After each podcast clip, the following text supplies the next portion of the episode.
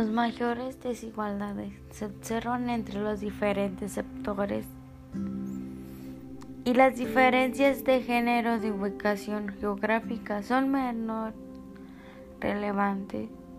Puede destacarse que estas condiciones profundizan las desigualdades que surgen por la pertenencia a diversos grupos sociales que perciben menores ingresos que no tienen cubiertas sus necesidades básicas.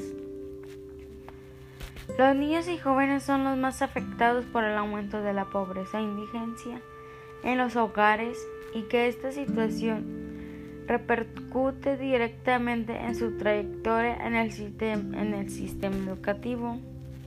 En ese sentido, hay que destacar que si bien a partir de las décadas en 1980 se produjo una gran expansión del sistema educativo que posibilitó un acceso casi universal a la enseñanza básica el nivel educativo alcanzado por grupos pobres y no pobres dista mucho de ser equivalente.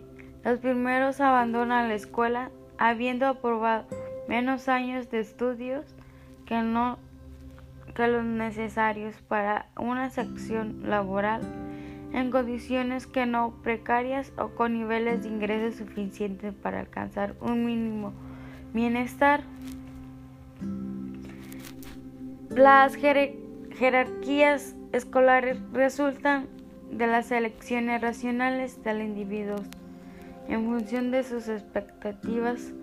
Las plazas ofrecidas para la social son independientes de esas opciones y provienen de mecanismos sociales estructurales. Cada una de las estructuras de distribución el escolar primero y la social después es independiente y tiene ritmos de transformación diferentes.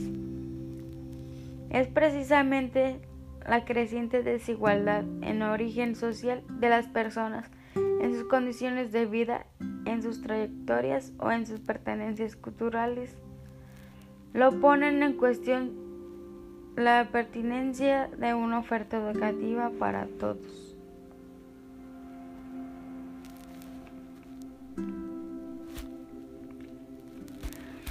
Es muy importante saber cómo va evolucionando la educación dentro de la sociedad.